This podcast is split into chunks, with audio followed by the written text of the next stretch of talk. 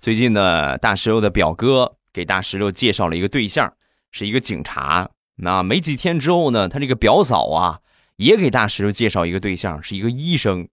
然后大石榴还没怎么着呢，他们夫妻俩先吵起来。什么叫医生啊？我给介绍警察，你这你你找什么医生？不要医生，对吧？他们俩就开始吵啊，吵吵吵，就是哎呀，我跟你说呀，石榴这个男的特别优秀啊，我跟你说这个男的，哎呀，可帅可帅的了。然后大石榴呢，当时也很苦恼啊，为什么呢？因为这两个男生啊，长得都很帅，而且呢，各方面也都特别优秀。大石榴也难住了，你说这怎么选呢？对吧？哪个都挺好，法律允许的话，俩我都要了啊，但是肯定不可能。